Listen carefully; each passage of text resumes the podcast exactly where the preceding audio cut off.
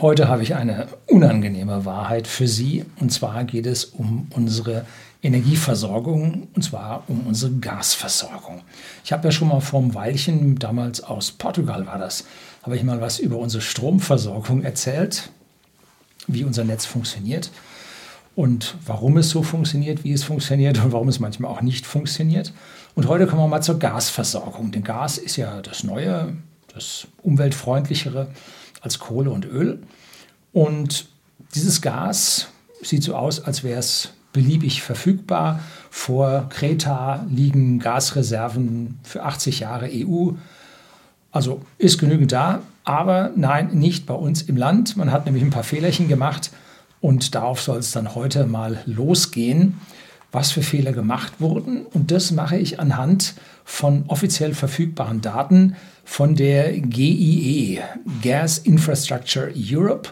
Das ist eine Vereinigung von äh, Gas, Speicher und Lieferanten, die ja ihre Daten zusammenführen in eine große europäische Statistik. Und da gibt es dann die Statistik der AGSI, AGSI, Aggregated Gas Storage Inventory, also die aufaddierte, die aggregierte äh, Gaslagerstätteninventur. So. Und die gibt uns relativ gute und tagesgenaue Zahlen, wie es mit dem Gasvorrat bei uns ausschaut. Und das schauen wir uns heute mal miteinander an.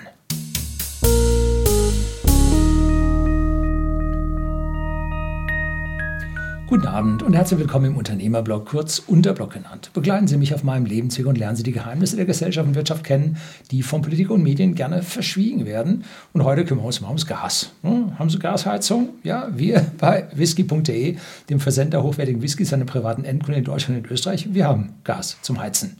Wir brauchen nicht so wahnsinnig viel, weil die Computer, die bei uns im Haus laufen, so viel Abwärme abgeben, obwohl wir möglichst Energiesparmodelle und jetzt bestimmt schon 60 Prozent Laptops haben, ja, braucht trotzdem was und gibt Wärme ab. Und wenn dann da ein paar Mannequin im Gebäude sitzen, die strahlen auch noch alle mit 100 Watt pro Person, da braucht man nicht so viel, aber doch, wir brauchen. Und die Gaspreise haben sich natürlich mittlerweile auch ganz schön entwickelt. Wer Gas verbraucht, weiß das. Da gehen die Preise gerade steil, aber so richtig. So, in Deutschland melden 21 von diesen äh, Storage Unternehmen, diesen Gasspeicherbetreibern, melden ihre Daten in diese aggregierte Datenbank hinein und zwar täglich automatisiert. Und da fragt man sich, ist das alles? Gibt es da noch mehr? Nun, es ist nicht alles. Man weiß, dass es da noch ein paar mehr gibt, aber es ist ein schöner, großer Querschnitt über unsere Speicher und Vorräte und die Füllstände, dass wir hier von durchaus zulässig auf die Gesamtheit schätzen dürfen. Gibt es noch eine geheime Reserve? Ich weiß es nicht. Beim Öl gab es ja so eine 30 Tage Notfallreserve. Ich weiß auch nicht, ob es die noch gibt. In unserer Gesellschaft nimmt man ja jegliche Reserven raus. Ne? Alles geht runter auf Mini-Buffer, alles Just-in-Time-Production. Die Controller haben übernommen und sagen, oh, Inventar immer teuer. Ja, nee, wir haben keine Zinsen mehr. Inventar ist nicht teuer. Na gut. So, die Gefahr besteht im Moment, dass unser Gasnetz zusammenbricht. Gab es mal vor ein paar Jahren so, ja, Druckverlust an der Übergabestelle in Whitehouse. Da ging es dann mal durch die Medien. Dann ging es vor ungefähr einem Monat, zwei Monaten, ging es durch die Medien, dass also international die Leute mit großer Sorge auf Deutschland sehen, weil unsere Energieversorgung sowas von dünn gestrickt ist. Ähm, ging dann schnell aus den Medien wieder raus, wieder stille geworden. Auf ein paar alternativen Kanälen ist dieses hier, was ich jetzt bringe, durchaus ein Thema, sodass ich nicht der Erste bin, der das bringt. Und wir zeigen jetzt mal, oder ich zeige jetzt Ihnen mal hier anhand dieser GIE AGSI, wie die Speicherstände bei uns aussehen. Und da fangen wir mal ganz langsam an, damit Sie überhaupt zuerst mal reinkommen und verstehen, worum es geht. Das ist eine sehr, sehr lange Statistik, die bereits existiert. Und hier zeige ich Ihnen jetzt mal eine Statistik, die vom Januar 2012 bis zum Dezember 2019 geht. Also das sind äh, schon ein paar Jährchen. damit Sie hier so eine gewisse Langfristentwicklung sehen. Und da sehen Sie auf diesem Diagramm erstmal, wir haben oben links Germany ausgewählt. Da kann man auch ganz Europa auswählen. Schaut es nicht anders aus. Und dann kann man den entsprechenden Zeitrahmen wählen. Unten, da steht es jetzt auf All, aber das All habe ich ein bisschen eingeschränkt. Das, die neue Entwicklung habe ich weggelassen. Kommen wir dann im Laufe des Videos zu, dass Sie sehen, was sich jetzt geändert hat. Ne? Also gravierende Änderungen sehen wir dann. Und jetzt sehen Sie hier die schwarze Linie, das sind die Gasspeicher, die wir haben. Und rechts eine Skala von 250 oben bis 0 unten. Und was sind diese 250.0000? Nun, das sind Terawattstunden Gas. Kilo, Mega, Giga, Terra. Das ist also richtig viel. Und jetzt sehen Sie, wie im Sommer, äh, sagen wir so, wie im Winter, am Anfang des Winters die Speicher voll sind und am Ende des Winters, im Frühsommer oder im, im ausgehenden Frühling, die Speicher leer sind. Ne? Wir fressen uns dann das Jahr über mit mehr Lieferungen, die wir beziehen, unsere Gasspeicher voll. Und über den Winter machen wir die Gasspeicher leer. Hat einen riesen Vorteil, wir brauchen nicht so viele Gaspipelines. Die lassen wir im Winter wie Sommers ordentlich durchlaufen und dann können wir im Winter mehr entnehmen und im Sommer packen wir es in die Speicher. Genau dafür sind die Speicher da. Also das Maximum wird immer so Ende Oktober erreicht oder sagen wir zweite Hälfte Oktober. Und wenn Sie diesen, äh, dieses Diagramm selber aufrufen wollen, gebe ich Ihnen jetzt hier gleich in der Fußzeile den Link, den Sie abtippen können. Oder aber Sie klicken unten in der Beschreibung dann auf diesen Link und schauen sich das dann an. Können Sie jetzt parallel auf Ihrem Smartphone Second Screen, während Sie sich das jetzt hier auf Tablet oder Flachfernseher anschauen, können Sie dann da nebenbei mal das Diagramm mitscrollen. Da sehen Sie also, wie die Schwarzen hochgehen. Das kann sein, dass neue Speicher mit in Betrieb genommen wurden oder vorhandene Speicher mit in die Statistik hineinkamen. Und Sie sehen, ähm, dass wir einen am 2.4.2018 den minimalen Stand bislang hatten mit 36,2 Terawattstunden. Das entsprach 14,9 Prozent vom Maximalwert von 243 Terawattstunden. 15 Prozent Reserve für das schlechteste Jahr ist aus meiner Sicht okay. Also 15 Prozent, da muss es schon dicke kommen, dass wir da drunter kommen. 15 Prozent für ein schlechtes Jahr finde ich gut. Also gut gemacht.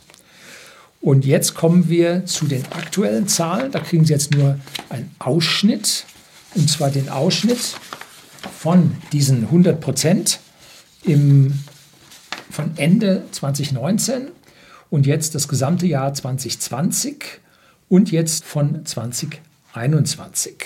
Wir beginnen also am 4.11.2020 mit 100% Füllung. Das ist die blaue Linie oben links, die mit der schwarzen Linie zur Deckung kommt. Und die Kurve sieht zu den Vorjahren jetzt ganz anders aus. Der Winter 2019, 2020 war nicht so wirklich schlimm. Am, 20, am 2.4.2020 wurde der Niedrigstand mit tollen 72% Füllstand erreicht. Das war eine tolle Reserve, es war ein tolles Jahr. Man kann auf der anderen Seite sagen, es wurde viel Gas geliefert und wenig Gas verbraucht. Also das hat uns eine tolle Reserve gebracht. Doch wir schafften es dann im Folgenden nicht mehr 100% zu erreichen, was immer man gemacht hat. Lieferverträge reduziert, wir brauchen ja nicht so viel, kurzsichtiges Verwalten, wer auch immer da äh, als Manager einen Bonus haben wollte, keine Ahnung. Wir schafften jedenfalls nicht mehr die 100% zu erreichen und am 10. Oktober 2020 waren es nur 95%. So, dann wurde es Winter, dann wurde es hübsch kalt. Letzter Winter war deutlich kälter und erreichte am 20.04. das Minimum mit 25 Prozent. Auch hier deutlich besser im Minimum erreicht, als wir es vorher mit 15 Prozent hatten. Also auch da ist es relativ gut gelaufen. Und warum auf einmal so viel verbraucht, das ist ja, müssen wir uns ja fragen, woran liegt das? Und da fällt mir jetzt ein, der Winter war deutlich länger und kälter, sodass wir hier statt die 72 Prozent äh, Füllstand deutlich davon knabbern mussten, weil der Winter länger und kälter war. Zumindest hier bei uns bei whisky.de, dem Versender hochwertigen Whiskys an den privaten Endkunden in Deutschland und in Österreich. Bei uns war es hübsch kalt, äh, ging auch sehr, sehr lang dieser Winter und das ist nicht repräsentativ. Unser Solalertrag war auch vergleichsweise schwach. Nun gut. Und dann, Punkt 2 ist, die ersten Kohlekraftwerke wurden abgeschaltet und die Spitzenlastkraftwerke, äh, Last, die Spitzen, äh, ja, die Spitzenlastkraftwerke, die wurden ja längere Zeit benötigt und zusätzlich kam es noch zu einer Flaute, zu einer länger andauernden Windknappheit und diese Gaskraftwerke mussten jetzt laufen, weil die entsprechenden Kohlekraftwerke bereits abgeschaltet waren. Und das hat granatenmäßig in die Bresche geschlagen. Und dieses Weiterlaufen beschränkte sich jetzt nicht nur auf das Frühjahr, sondern wurde zum Dauerbetrieb. Darum erholen sich die Bestände nur sehr, sehr langsam. Also der Anstieg ist schwächer als in anderen Jahren, äh, bis sie dann da wieder hochkommen. Ne? So, ich habe eine Liste von Kraftwerken, die in 2020, in den 2021 vom Netz gingen. Ich komme mit dem 2020 und 21 durcheinander, weil wir ja schon 22 haben. Ja, ist das ein Gestammel. Ja, furchtbar. Ich habe eine Liste bei Facebook gepostet von Kraftwerken, die 2021 vom Netz gegangen sind. Und da kriegte ich gleich von Facebook unten einen sogenannten Faktenfinder Bemerkung dazu, dass das also falsch wäre. Und zwar äh, steht dort drin, dass die zum Ende des Jahres vom Netz gingen. Und das ist tatsächlich falsch, denn diese gingen im Laufe des Jahres vom Netz. Also knapp vorbei und Volltreffer. Und diese vom Netz gegangenen Kraftwerke waren stillgelegte Spitzenlastkraftwerke, Ölkraftwerke, Kohlekraftwerke. Die gingen jedenfalls vom Netz und zum Jahreswechsel kamen dann die drei Kernkraftwerke noch dazu, die vom Netz gingen, sodass wir schon unterm Jahr zu wenig Reserveenergie hatten und da schon aufs Gas setzen mussten. Und deswegen stieg der Speicher nicht so schnell wieder an, dass wir nur 72 Prozent erreichen konnten. Das ist, und zwar am 1. November bereits. Und ab da ging es schon bergab. Das ist die reinste Katastrophe. Ne? So, warum durfte Facebook Warum hat Facebook hier den Faktenfinder da bei mir darunter geschrieben? Nun, ähm, es geht darum, aus meiner persönlichen Sicht hier äh, keine Falschmeldung rauszubringen, aber ähm, Sie müssen dabei, nee. Bei Facebook ist das immer so eine Sache, weil Facebook ja keine Fakten hier drunter schreibt, sondern Meinungen. Herr Löning, da weit aus dem Fenster geht. Nein, es gibt ein äh, Gerichtsurteil in USA, wo die Anwälte von Facebook gesagt haben, das, was wir da unten drunter als Faktenfinder drunter schreiben, nein, das ist keine Fakten, das ist Meinungen, haben die Rechtsanwälte von Facebook gesagt. Warum? Ja, wenn ihre sogenannten Faktenfinder Unrecht haben, wären sie als Facebook dann irgendwo schadenersatzpflichtig. Und da haben sich die Anwälte jetzt daraus gewunden dass halt diese Fakten, die sie dort nennen, halt doch nicht so Fakt sind, wie sie ausschauen. Also in den USA hat es dieses Urteil gegeben. Äh, bin da sehr, äh, ja, fand ich sehr interessant an dieser Stelle, dass Facebook zugibt, dass sie da nicht immer recht haben, obwohl sie Fakten drunter schreiben. Ja, gut. So ist es halt. Die Feinheit war also, dass diese Kraftwerke nicht zum Jahresende auf einen Schlag abgeschaltet wurden, sondern schon im Vorfeld über das gesamte Jahr. Also noch schlimmer als das, was hier gepostet wurde, was ich hier in Repost auf Facebook gemacht hatte. Äh, Link dazu finden Sie unten, können Sie sehen, was da vom Netz gegangen ist. Das ist heftig, was darunter gegangen ist vom Netz. So, und zunächst geht jetzt also der Füllstand nach dem November zurück. Dann über die Weihnachtszeit finden Sie eine ganz leichte Delle, wo es wieder ein bisschen sogar ansteigt. Da liegt die Industrie still und so und dann umso steiler runterzugehen, weil jetzt kommt der eigentliche Winter mit Frost. Jetzt wird es kalt. Morgens aber meistens so zwischen minus 3 und minus 9 Grad. Hat man jetzt in der Spitze an Frost. Also da brummt dann die Heizung schon. Und wenn dieser Winter so kalt bleibt, hm, dann geht diese Kurve ganz schön weiter runter. Und jetzt machen wir mal einen Vergleich zwischen dem Vorjahren und dem aktuellen. Am 22.01.22 hatten wir jetzt 100,7 Terawattstunden in den Speichern. Das ist der Wert ganz rechts in der Skala. Und vor genau einem Jahr hatten wir noch 124 Terawattstunden im Speicher. Also genau ein Jahr vorher. Und bis zum 17.04.21 fiel der Speicher dann auf 60 Terawattstunden. Das war der Minimum am 17.04. Und wenn der Winter sich genauso entwickelt wie der Winter zuvor, dann werden wir im Frühjahr 64 Terawattstunden weniger in den Speicher haben. Das heißt, wir haben dann noch 36,7 Terawattstunden oder 15 Prozent. Das sind die 15 Prozent, die wir 2018 auch schon gesehen haben. Ne? So, ist das jetzt eine Entwarnung? Hm, ja, eher nicht. Es gibt drei große Faktoren an dieser Stelle, die da wichtig sind. Wenn der Winter etwas länger dauert, wird es knapp. Da die letzten Kernkraftwerke vom Netz gegangen sind und nicht entsprechend Wind weht, Photovoltaik bringt im Winter nichts, wissen wir alle, werden die Gaskraftwerke stärker laufen müssen. Stärker noch als vor einem Jahr. Das ist der große Punkt. Ne? Und die Kohlekraftwerke, die da einspringen könnten, die sind ja schon stillgelegt. Hm? Da waren so in Hamburg eins und bei Nürnberg eins und so waren mehrere dabei. Und es wurde also weitaus mehr stillgelegt über 2021 als diese drei Kernkraftwerke am Jahresende. Also weitaus mehr. So, und Punkt C, wenn die Gaslieferungen über die bestehenden Pipelines durch politische GeisterfahrerInnen, musste jetzt mal sein, zum Erliegen kommen, dann wird es ganz mau. Ne? Also da wird einem Leck der Pipeline gerade gezündelt. Ne? Macht man nicht. Macht man nicht. Also versteht jeder, dass, dass man sowas nicht machte. Nun gut. Es gibt eine Tabelle mit den tatsächlichen Zahlen, die jetzt hinter diesem Graphen liegen. Da können Sie da auch auf der Webseite auf den Knopf drücken, dann kommt die Tabelle. Und da habe ich Ihnen jetzt mal hier die letzten Tage vom 17. Januar bis zum 22.01 habe ich Ihnen hier mal gezeigt. Und da sehen Sie einmal vorne, wie viel Gas im Storage ist in Terawattstunden. Also momentan die 100,76 Terawattstunden, die im Gasspeicher drin sind. Und rechts daneben sehen Sie die Prozentzahl, wie stark er gefüllt ist. 41,79 Prozent ist noch drin. Und dann daneben der Trend. Eine rote Zahl, negativ, Prozentzahl nimmt ab.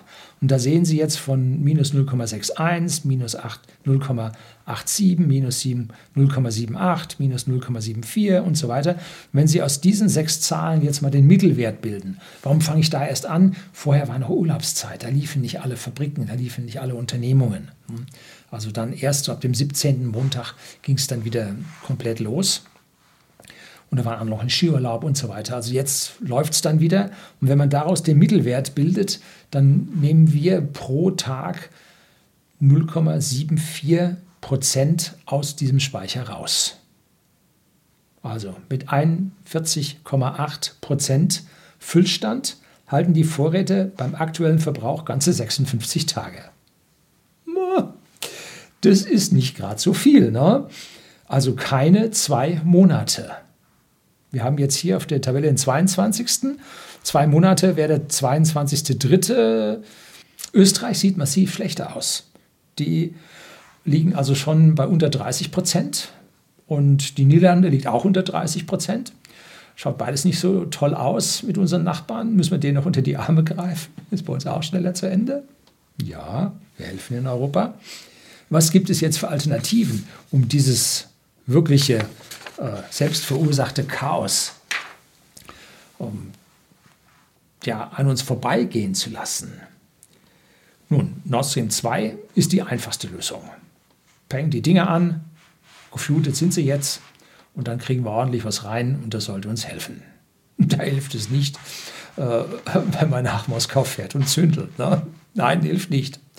So, zweitens ist, sind gerade LNG-Tanker wohl Richtung Niederlande unterwegs. Aber Niederlande steht mit den Gasvorräten noch niedriger als wir da. Und die werden sich zuerst mal ihre eigenen Tanks voll machen. Gut, ich weiß nicht, wer diese äh, Tanker da beauftragt hat zu fahren. Ich weiß auch nicht, wo die herkommen. Ist das USA? Ist das Katar? Wo kommt das Gas her? Ich weiß es nicht. Und ob wir davon was bei uns bekommen, wenn woanders die Lichter ausgehen oder die Bude kalt wird, ich weiß es nicht. Ne? Und dritter Punkt, wir müssten die Kohlekraftwerke aus der Notfallreserve wieder starten und aktivieren. Die Aktivierung ist nicht so ganz simpel. Man spricht, habe ich bei Stefan von Outdoor Chiemgau gehört, man spricht im Prinzip von einem Monat, bis die brauchen, dass die wieder anlaufen.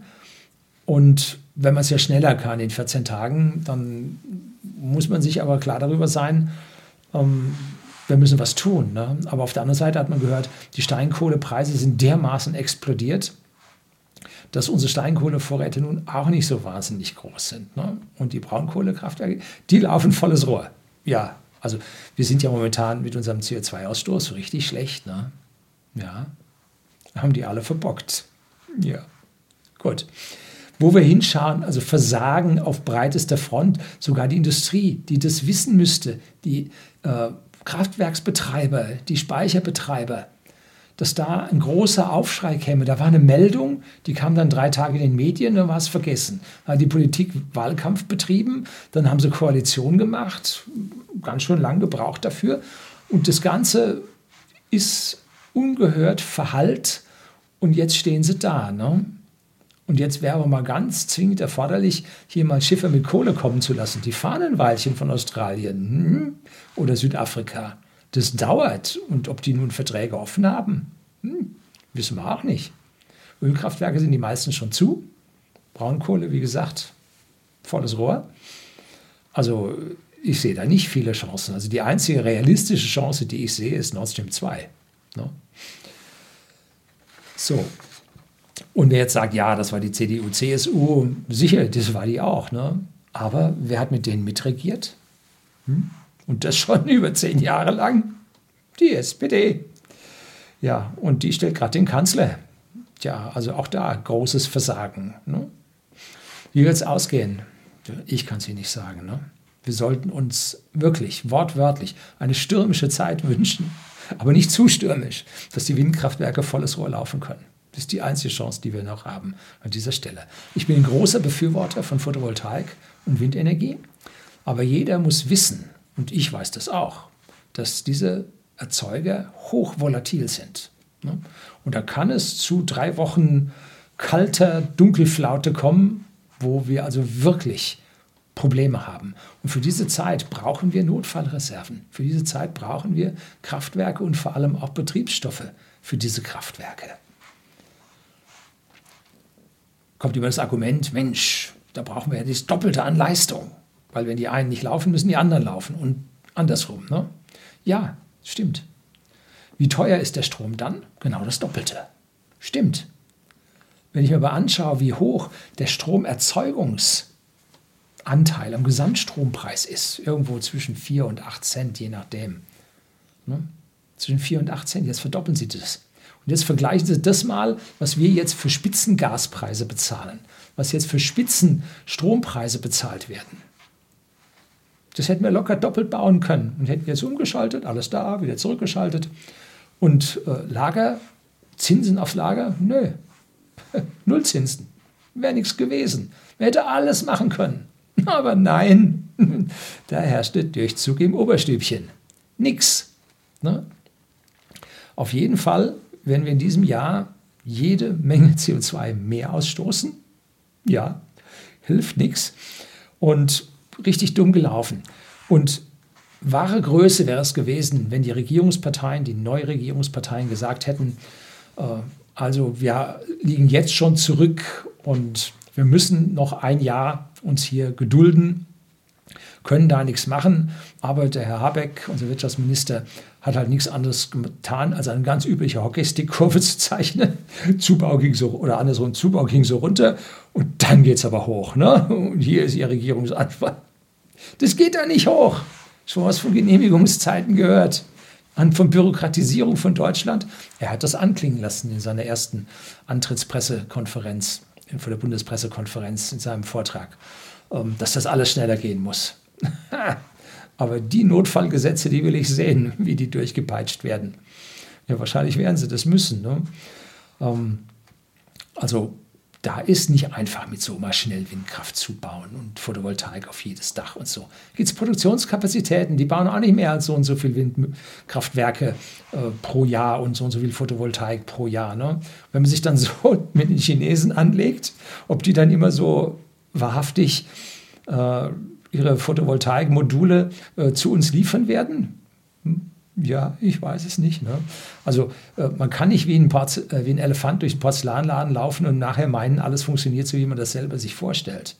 Da fehlt es dann doch ein bisschen an Weitsicht, ein bisschen an strategischer Planung, wie das alles funktionieren kann und einfach mal so in irgendeinem Ministerien ein paar Folien zusammenklöppeln und dann zu sagen, so wird es gemacht.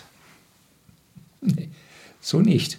Keine Ahnung, wie bei uns äh, A, der gesamte Staatsapparat, Beamtenapparat funktioniert, mit den ganzen Einspruchsmöglichkeiten, mit den ewigen Zeiten durch die Gerichte durch, ähm, wenn dann dagegen geklagt wird. Also, dass hier ein nennenswerter Zubau im nächsten Jahr passiert, der uns diese Lücke äh, erledigen könnte, füllen könnte, sehe ich bei weitem nicht. Ne? Da sind schon gar nicht die Produktionskapazitäten da, die man gerne hätte. Ne? Tja. So, Niemand baut aus meiner Sicht ein Windkraftwerk unter fünf Jahren Planungshorizont und für ein Gaskraftwerk dürfen es eher noch mehr sein. Ne? Also wir müssen hoffen, dass wir Nord Stream 2 in vernünftigen Zeiten hier ans Laufen bekommen. Das war's für heute. Herzlichen Dank fürs Zuschauen und kaufen Sie sich einen warmen Pullover.